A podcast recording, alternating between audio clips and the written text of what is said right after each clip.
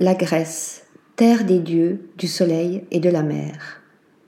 Comme Ulysse, envoûté par Circé, les voyageurs oublieront le temps à la faveur de ses charmes aussi variés que subtils. Que l'on parcourt sa péninsule sur les traces des héros et des philosophes de l'Antiquité, navigue d'île en île à la recherche de fêtes et de farniente, randonne dans les gorges crétoises ou grimpe jusqu'au monastère des Météores et du mont Athos, il existe mille et une manières de découvrir ce pays, lequel mérite plus d'un voyage. Si l'on ne présente plus le Parthénon, il faut quitter la trépidante Athènes pour passer sous la porte des lions et rendre hommage au roi Agamemnon de Mycène, se rêver en acteur au théâtre d'Épidore et en athlète à Olympie, avant de consulter les oracles de la Pythie de Delphes dans un site magnifiquement adossé à la montagne.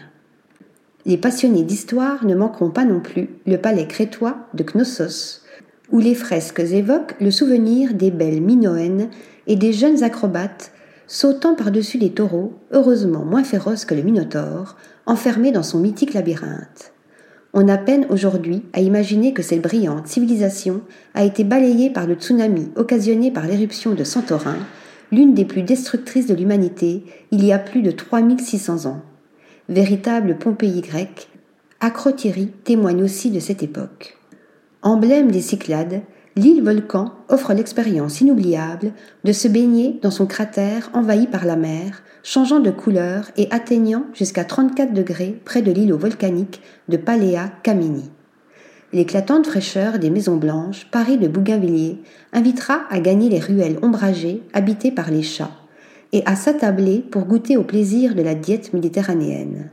Chaque île sera prétexte à une découverte gustative de la liqueur de cédra fabriquée selon des recettes ancestrales à Naxos, au pain d'Olympos modelé avec amour et respect par les femmes de Carpathos, qui décorent traditionnellement chaque miche selon les emblèmes des familles et les fêtes religieuses. Loin des sentiers touristiques, la Grèce s'apprécie au contact de ses habitants, au son du chant des cigales et en oubliant le temps. Méfiez-vous, vous pourriez bien avoir envie de rater le bateau. Article rédigé par Sophie Ressa.